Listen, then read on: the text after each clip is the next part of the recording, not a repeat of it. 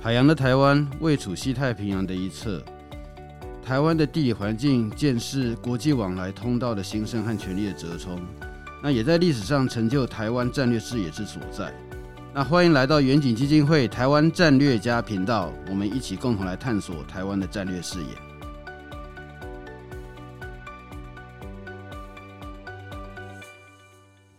好，各位听众朋友，大家好哈。那欢迎来到这个远景基金会呃台湾战略家的 Podcast 节目，今天是第二十集哈。那今天呢，我们要谈的是有关于啊推动台湾入联，主要是跟联合国二七五八决议案会有关系。好，我们想哈，就是说，当然，在一九七一年联合国二七五八号的这个决议案，实际上是导致了中华民国在联合国代表被逐出去，由中华人民共和国的这个代表他来有中国代表权。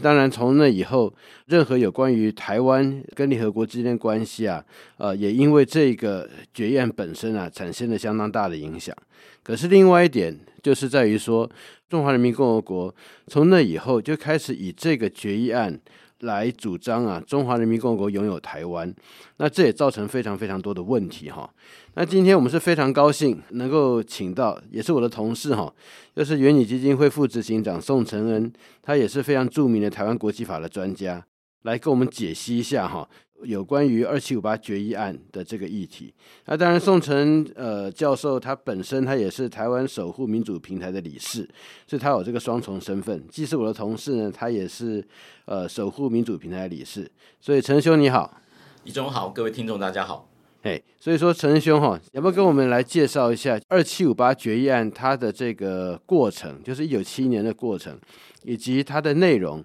还有这个决议和台湾之间的关系，要不要跟我们稍微介绍一下？谢谢，谢谢主持人哈。二七五八号决议案其实是关于呃，在联合国到底谁来代表中国？那它是一个有历史渊源的，因为在这个联合国成立之后，中华民国哈当时是领有全中国，但是它是占有 Formosa 哈台澎是呃暂定的安排。那他是代表中国，那后来中国发生内战，也就是中共就推翻了 KMT，然后 KMT 政府呢就到了啊、呃、台澎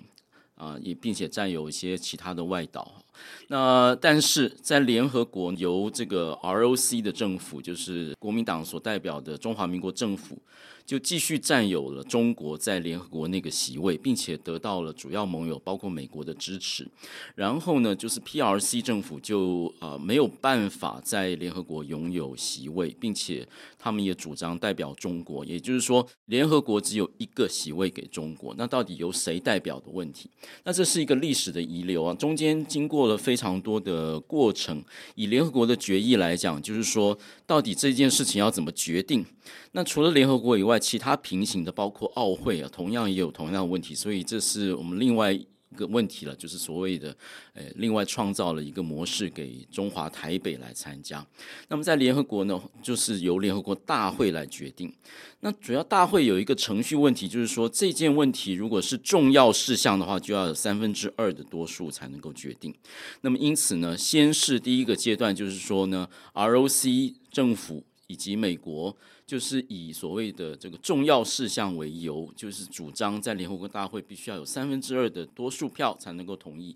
那么每一次呢，这个 PRC 以及他当时最主要的盟友就是苏联，希望说由中华人民共和国政府代表中国这个议案，每一次就是没有办法达到三分之二的多数。直到呢，到了一九七零年代，局势慢慢开始转变，主要就是联合国呢会员数开始增加。原来是这个呃美国为首的西方国家、少数国家呃为主导的，但是在这个后殖民时代，很多的新兴的殖民国家就进入联合国，造成数量的多数。再加上另外一个议案，就是说他们推动说这件事情不是重要事项，也就是说呢，二分之一就可以决定。所以，在这个后来在阿尔巴尼亚的这个主张之下呢，一九七零年代非常票数非常少的是没有通过，还是重要事项。到了一九七一年，程序委员会就呃以一个些微的票数决定说这个不是重要事项，就变成多数决就可以决定。那后来在多数决之下，二七五八号决议就多数决之下就通过了。它的内容是这样子，它其实第一件事是。它主主旨是关于谁来代表中国，所以他说呢，要恢复中华人民共和国政府的合法权利，并且驱逐这个非法占有的蒋介石及其代表。把他驱逐出去，所以这件事情呢，确立了说，就是中国那个席位在联合国就是由 PRC 政府来代表。但是在文艺中间，我们要特别注意两件事，他没有提到台湾，他也没有提到 ROC。为什么没有提到 ROC 呢？因为 ROC 在联合国宪章是这个当时中国的名字。你就中国是联合国的创始会员国，只是在宪章中间特别提到了这个 Republic of China，但是蒋介石政府又主张台澎金马就是 ROC 哈，所以他其实没有办法不方便提到 ROC，所以他是讲说 PRC 的这个合法权利，那没有提到台湾就是他一个精心的安排，也就是说，其实当时从各个记录来讲。呃，通过的所有国家其实心中知道说这件事情啊，非关台湾，这件事情不能够让它无限扩大，成为说决定第一件事，决定台湾主权是到底是不是归中国这件事情，不是在二七五八号决议的范围以内，也不是决定说台湾的主权是不是归属于 PRC 这件事情，通通都不在，所以它的文字是非常非常有意识的安排。没有提到 ROC，没有提到台湾，只是说驱逐蒋介石政权以及他的代表，把他驱逐出去。所以这件事情啊、非常重要，是台湾现在政府已经定调哈，以及美国及其他主要国家也支持，就是说二七五八号决议不能够被中国误用、滥为解释来作为其他的用途。它非关台湾，它其实主要关于在联合国内中国的席位到底是由谁来。代表好，谢谢陈仁兄。其实陈仁兄对于这个二七五八的这决议的内容，然后他谈的关系做了非常清楚的解释。那当然，陈仁兄他在刚才一开始的时候就提到这个呃二七五八决议哈，它的通过的过程，其实在这边有一些就是这个呃议事技巧上面的策略了哈，就是呃怎么样呃在一开始。的时候，利用这个是要重大决议案，对，那所以要有三分之二的多数要通过。那实际上后来这个策略啊，因为他在之前你是要呃通过一个方式，就是要先决定这是不是重大决议案嘛，是重大事项，是。嗯，所以说呃，在过去来讲的话，那个如果说能够呃保持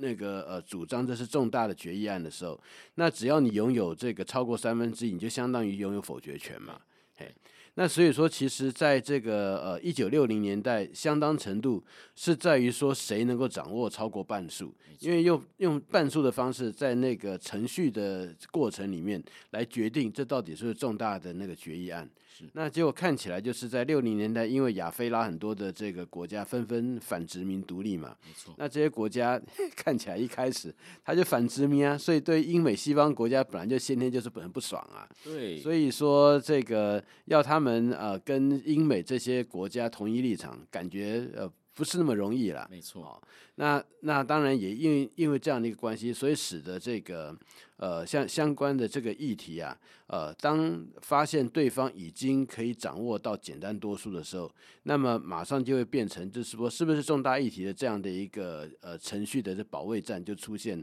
很大的危机嘛？没错，没错，是。所以那个在，我觉得在一开始，因为很多人在讨论的时候，大概忽略了这个哈，就是说谁能够掌握到简单多数，然后运用这个程序的方式来更改原来之前呃既有程序里面。所要求的这个更高一层的这个限制，所以我觉得这个这也是一个还蛮重要要去学习到的国际啊合纵联合的一个技巧。是，那还有一点哈，就是说有关二七五八决议提出的过程，实际上呃，包括美国这些国家，它也不是没有对岸。好，那。我们的印象就是，当时美国他有提出一个就是双重代表权嘛，对，哎，双重双重代表权的这样的一个方式。是，好，那那个双重代表权，你要你就你所知道部分，要不要跟我们讲一下？就是美国当时他那时候怎么看？因为这边跟这个美国六零年代曾经有所谓的一中一台的这样的一个讨论啊，有一些关系。当时美国针对这个呃阿尔巴尼亚，他在那个时候的辩论过程也有提出他对岸嘛，错，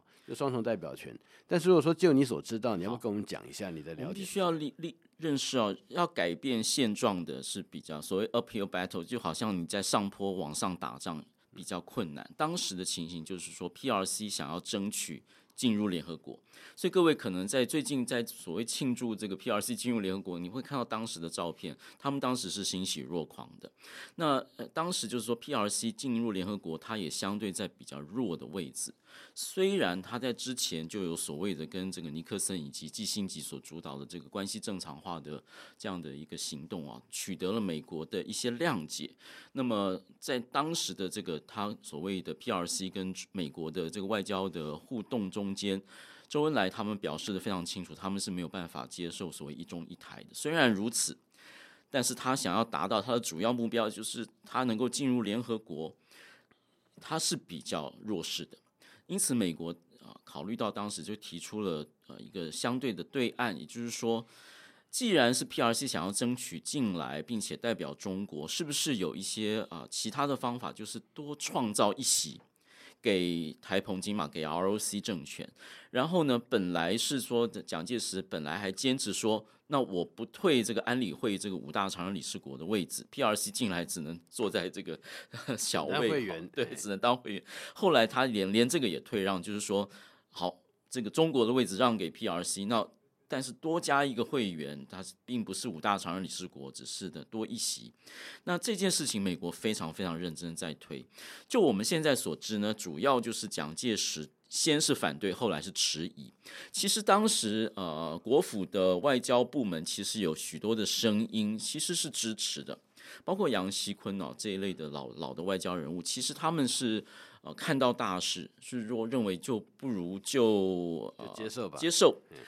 接受并且有美国的支持，然后去压迫 PRC 成立。虽然那个中国的知识分子啊一直说这个是不可能的哈，就是说中国是绝对不可能退让。的确，当时外交的看到毛泽东、周恩来是说这点是啊 deal breaker，就是说我宁愿不要。你如果一定要我吞下这件事情，多一席给 ROC 呢，我宁愿不进是没有错。但是就当时的大事呢，你是一个延长战、拉锯战，你终究是可能。由这个局势转变，他要为了这个主要目标能够接受，更何况在这个联合国的潜力中间，这不是没有潜力。包括原来的这个苏联，它其实是有三席的，包括白俄罗斯跟乌克兰，名义上主要的是独立国家，但是实际上就是 USSR 苏联有三席，所以当时是没有办法。那后来为什么蒋介石迟疑呢？就是说在。呃，各方的压力之下，以及美国的压力之下，告诉他说这是一个明智的一个实际的决定，但是他却啊、呃、拖延拖延到最后，到了时机已经不在了，也就是说，中国 PRC 已经可以拿到多数的决票数了，他已经没有这个时机了，所以变成说就是啊，时势比人强了，形势比人强，错失这个机会，这个其实是在台湾外交史上一个重大的，就是说这 KMT 的主要当局啊，当时没有审度时势。那在这个冷战过程中，其实有许多的，不管是之前的所谓的断交的这个历程，就是说人家想要这个所谓排我纳匪啊，就是移转承认，但是蒋介石政权经常就是在先制性的，就是说那我就主动宣布跟你断交。其实这个在这个 MOFA 台湾这个汉贼不两立，都还都还留着，所以汉贼不两立的这种想法。那么在联合国席位上也是这样，所以在历史上我们会认为说这个是呃。延误了一个大好的时机了，就是说台湾其实是有机会，虽然还要努力，但是的确是一个大好的机会，就是趁 PRC 还没有进来的时候，能够找出一个呃可行的另外的替代方案，给 R C 多一席。是对，当时其实回顾当时的那个过程哈，我那时候看了一下联合国记录，就是说除了阿尔巴尼亚他提出来的那个，就是我们讲二七五八的那个决议案，他当然那时候二十八个国家联署嘛。那实际上，美国也有提出来，就是二十二个国家联署的，那包括日本、澳大利亚这些，我们现在感觉是理念相近国家，都都跟我们在一起，还包括对我还还包括几个那个有一些就是当时认为第三世界国家哈，嘿，那那个他那里面实际上就是讲到这个呃，让中华民国啦，还是也在联合国有他的一个席位，就是做一个普通会员，呃，作为这个联合国它的那个呃普遍性的。代表性的这个原则了，所以说让台湾不会这样被排除出去。是。那比较有趣的就是说，如果看那个时候的辩论哦，实际上除了这二七五八后来通过的这个决议之外，然后美国的那个决议。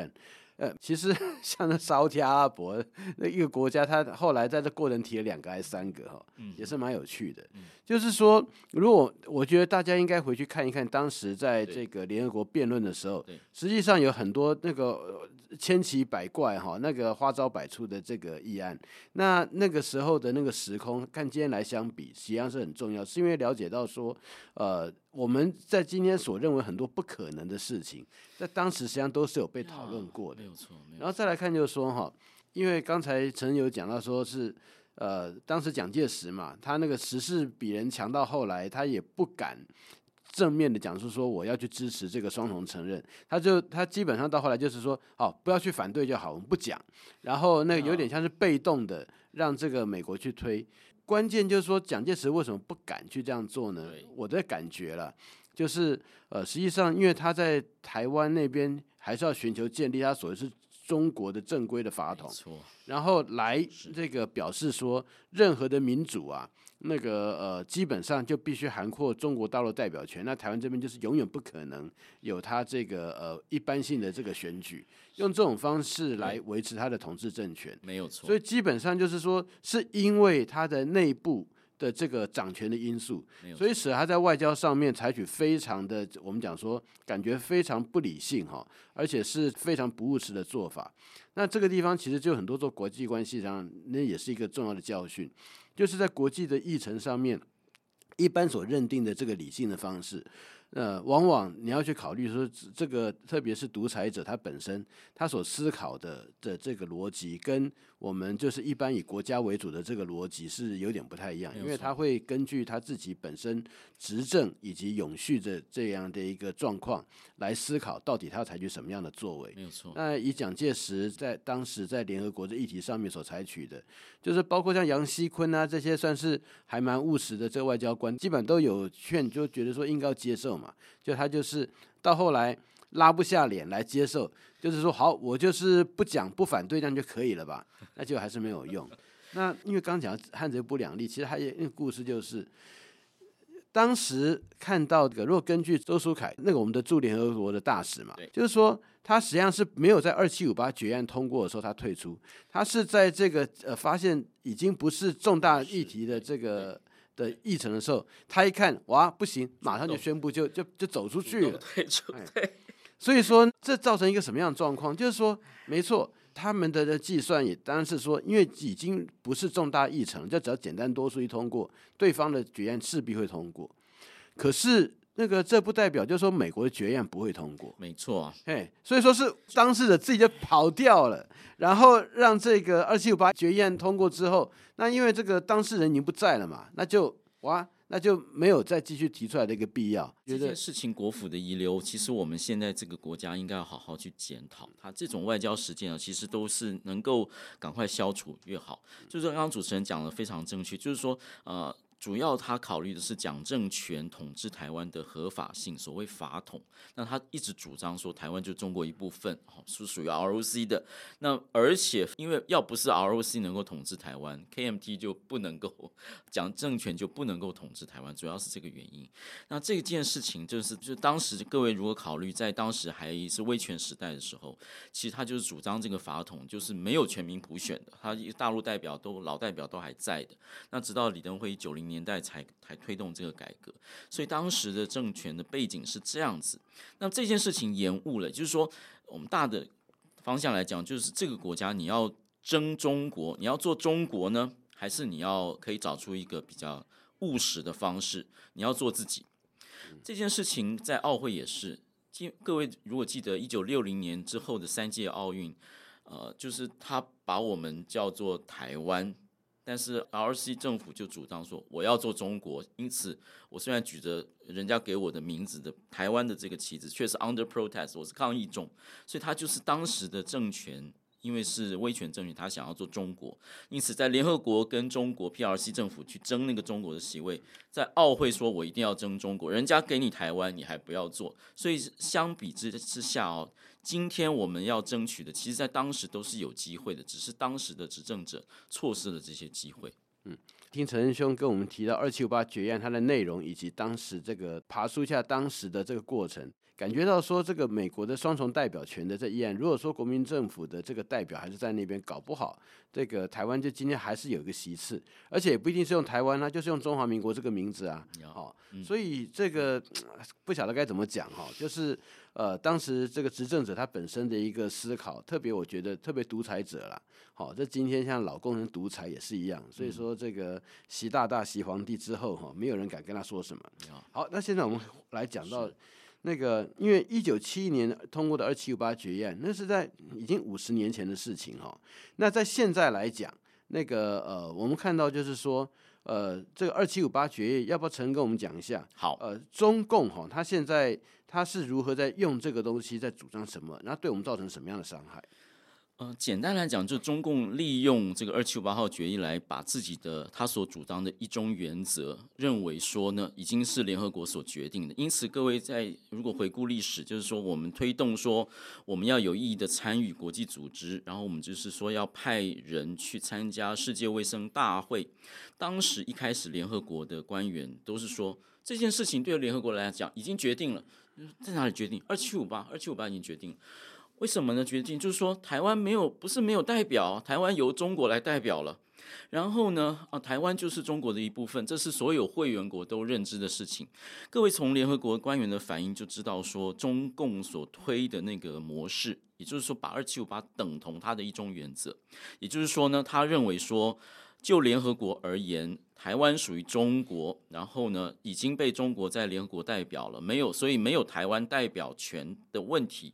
而是由中国来代替来行使这件事情呢，他认为在联合国体系已经获得解决。这件事情对我们现在最大的有两个方面的意涵。第一件事是我们的国际参与，因此我们在这个联合国体系，包括联合国自己以及它的这个专门组织中间，我们都是没有席位的。我们顶多只是能够找出一个替代的方式，例如说出席大会。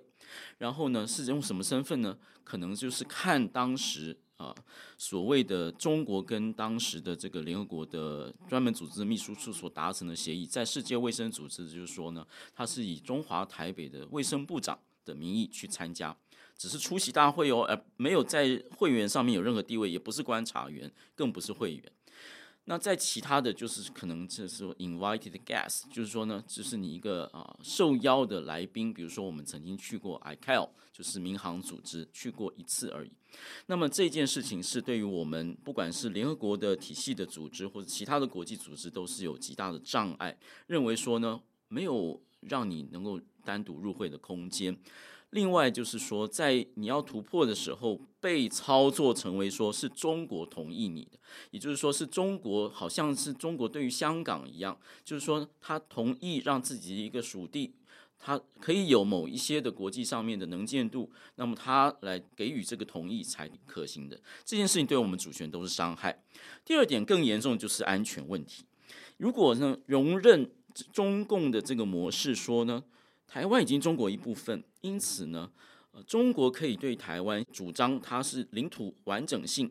并且呢，用它的所谓的任何方式，然后达到的话，这件事情就等于合法化了。他可能用军事的手段，用强力的方式来所谓收复台湾，把台湾。呃，并入兼并为它的领土之一啊，这件事情是有极重要意涵的。因此，我们现在政府去极度的在这个法理上面去推动、去翻盘，让至少国际之间是有讨论的空间的，让这件事情成为一个国际话题，而不是。一中原则之下的所谓已经被决定，或者说中国可以用收复失土，不排除使用武力这种方式，用军事的手段来进攻台湾、纳入台湾，这是我们要极度防止。特别是在最近这几年，中共是运用各种的方法，政治作战、宣传战、呃认知作战，还有军事的威吓，想要实际上来尝试改变现状的这个时间，在联合国的这个场域法理上面的。去阻止他，至少让各个主要国家认为说这件事情并没有被二七五八号决定，并不是如中共所推行的，他是有权利的。然后把它的合法性做一个质疑，并且更进一步的说，改变现状的反而是违反国际法。我觉得这个是目前法理上很重要的战场，必须要去争取的。对，陈轩刚才说的很好，就是二七五八决议哈，实际上对台湾现在影响有两个，第一个当然是。台湾在跟联合国相关国际组织上面的参与的这个问题，哈，那另外呢，特别现在来讲，随着这个老公对我们的威胁，以及他反正经济的这个吸纳手段也没有办法作用嘛，现在完全是按照这个武力的威吓。